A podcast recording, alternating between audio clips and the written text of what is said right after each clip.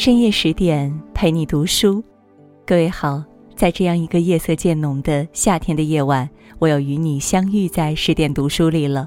我是林静，今天呢，我们要和大家分享的文章《红楼梦》，平儿，所有的高情商背后都是一种善良。作者是宗梦雅，下面呢，我们就一同来分享。红楼女子各具风华，静态极艳，有风流婉转的黛玉，有端庄玲珑的宝钗，有憨态可掬的湘云，有胆识过人的探春。然而，风华绝代无人怜，再多的智慧与才情都如烟飘散，最后却落得个千红一哭、万艳同悲的命运。出身越尊贵的命运越是浮沉。然而，那些不起眼的小人物却能在时代的滔天大浪中求得生机，从始至终安稳立身。他们躲过了侯门的严霜刀剑，也避过了大时代给予的重重灾难。其中最典型的就是平儿。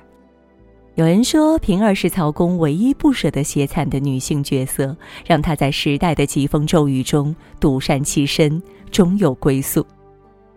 终其原因是平儿之平，她万事处理的游刃有余，所到之处皆风平浪静。侯门数十载，无人说她一个不字。小人物的生存靠的是智慧，更是善良。细探平儿生平，会发现所有的高情商背后都是一种善良。三思后言，照顾他人颜面。红楼里的丫鬟们个个能说会道，察言观色。他们在勾心斗角的侯门已练就一套生存智慧，伶牙俐齿，能屈能伸，说话滴水不漏。有的是为讨好主子，有的是为巴结同事，有的是为震慑下人。而同样会说话的平儿，她的言语则更多是出于善良的本性。《红楼梦》第四十四回，凤姐儿生日，她席上饮酒过多，想要回家歇息。不料却撞见贾琏与鲍二家的行苟且之事，凤姐气急，不由分说拿平儿出气。贾母知平儿受了委屈，命凤姐来安慰她。然而平儿走上来便给凤姐磕头，说：“奶奶的千秋，我惹了奶奶生气，是我该死。”一句话说的凤姐儿自觉羞愧，众人也都心酸。平儿无故挨了打，非但没有诉苦，反把责任揽到自己身上来。他深知凤姐素日恩情，不计一时之恨，忍住委屈，说出的话亦给主子留够了颜面。凤姐平素里心狠泼辣，下人多是与她离心离德，然而平儿始终忠心事主，人前人后都在维护凤姐。王熙凤生病，探春临时掌家。面对探春一系列大刀阔斧的改革，平儿言语更加谨慎。她需要支持探春的工作，避免她有新官上任有职无权之感，又要维护自家主子的颜面。她一面对探春的魄力大加赞赏，在众人对探春不服时站出来为她说话，一面为王熙凤开脱，说二奶奶原是想到的，只是事务繁杂，多有忽略。平儿的机敏应对，连宝钗都连连称赞，探春更是感动，动情处竟落下泪来。宝钗夸平儿会说话，但平儿的说话之道并非巧言令色，而是一种发自内心的真诚和善良。如何说话不伤人，如何让对方感觉舒服，这是平儿的首要考虑。他懂得体察他人的情绪和立场，顾及他人颜面与感受，所以话一说出口，让人顿觉如沐春风。好好说话本就是一种善良。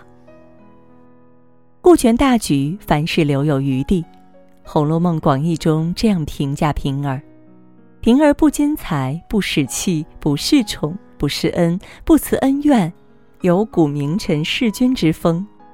犹如名臣弑君，上仆君王，下安黎民，这一直是平儿的行事风格。他依着善良的本性，能容则容，能忍则忍，思虑周到，顾全大局。在第四十九回，平儿指卢学广与众人饮酒作诗，吃鹿肉，为了方便褪去手中的镯子，散场时却发现镯子少了一个。凤姐命人不要声张，私下暗中查访。平儿知道，依照凤姐的性子，若是发现了贼，必又是一顿天翻地覆的严惩。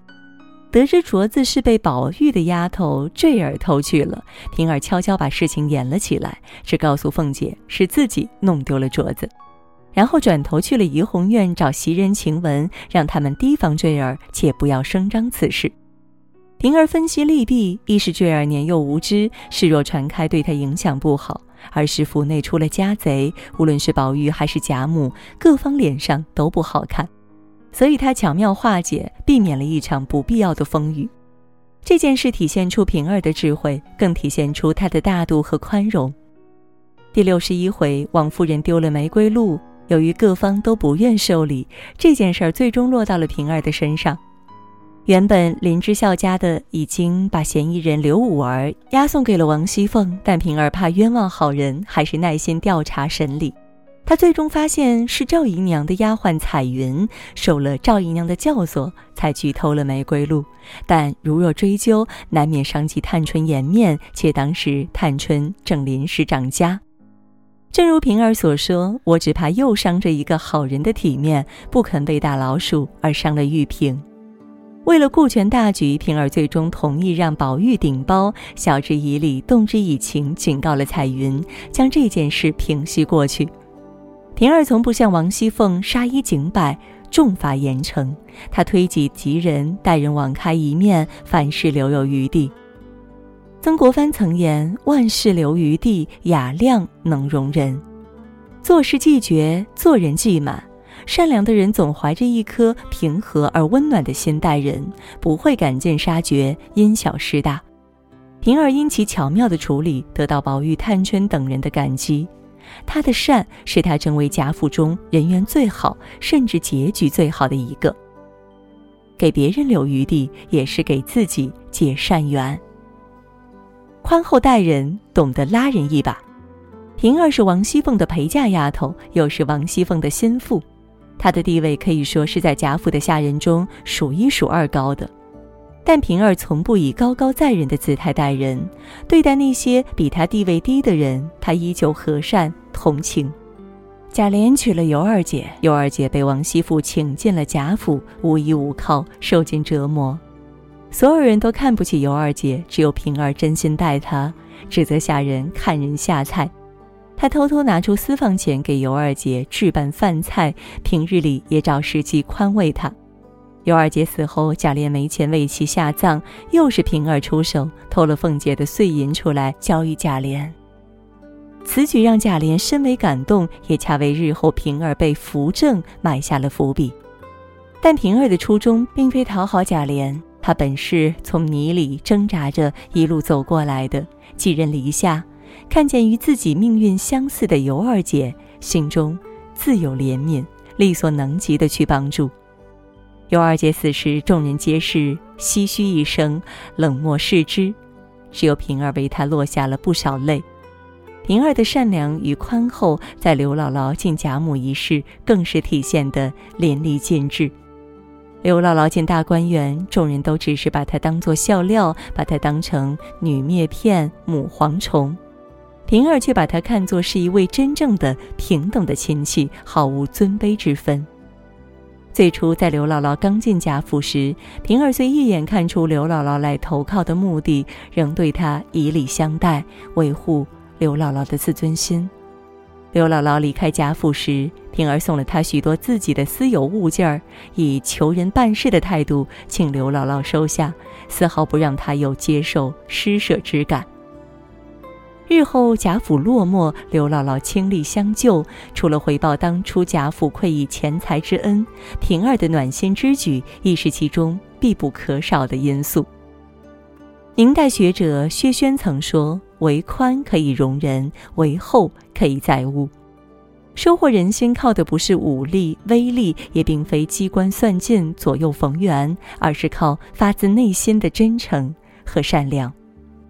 宽厚待人，随手帮人，也许当初某个不经意的善举，都成了日后自己人生路上的助力。《红楼梦》中有一副对联儿：“世事洞明皆学问，人情练达即文章。”红楼梦》本就是一本人情世故事。